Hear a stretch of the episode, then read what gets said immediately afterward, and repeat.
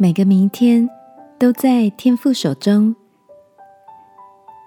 晚安，好好睡，让天父的爱与祝福陪你入睡。朋友，晚安。今天的你心中有忧虑的事情吗？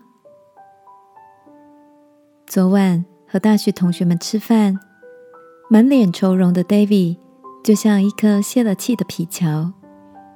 原来。是他经营的早午餐店被迫关门，合约还没有到期，房东因为有急用得收回房子。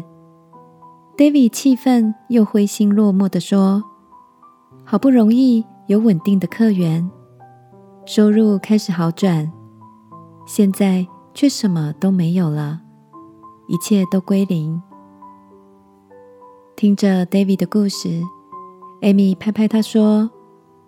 即使现在被迫放弃，未来还是有无限可能啊！最重要的是，你已经学会经营一家店，这些能力是没有人能夺走的。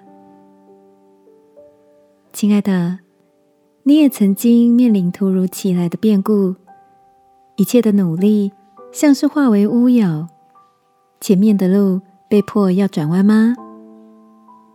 艾米的安慰。让我想到一首诗歌，说：“我不知明天将如何，但我知主掌管明天，他必要领我向前。”如同亚伯拉罕听到上帝的召唤，就顺服，起身前往未知的旅程。圣经里描述说，他出去的时候还不知往哪里去。这个夜晚。让我们把未知交给天父，求他牵着我们的手向前行。亲爱的天父，我愿意不再依靠自己的熟悉成功，求你带领我依靠你，并期待每个有你引领的明天。奉耶稣基督的名祷告，阿门。晚安，好好睡。祝福你，带着信心跨越熟悉的安全感。耶稣爱你，我也爱你。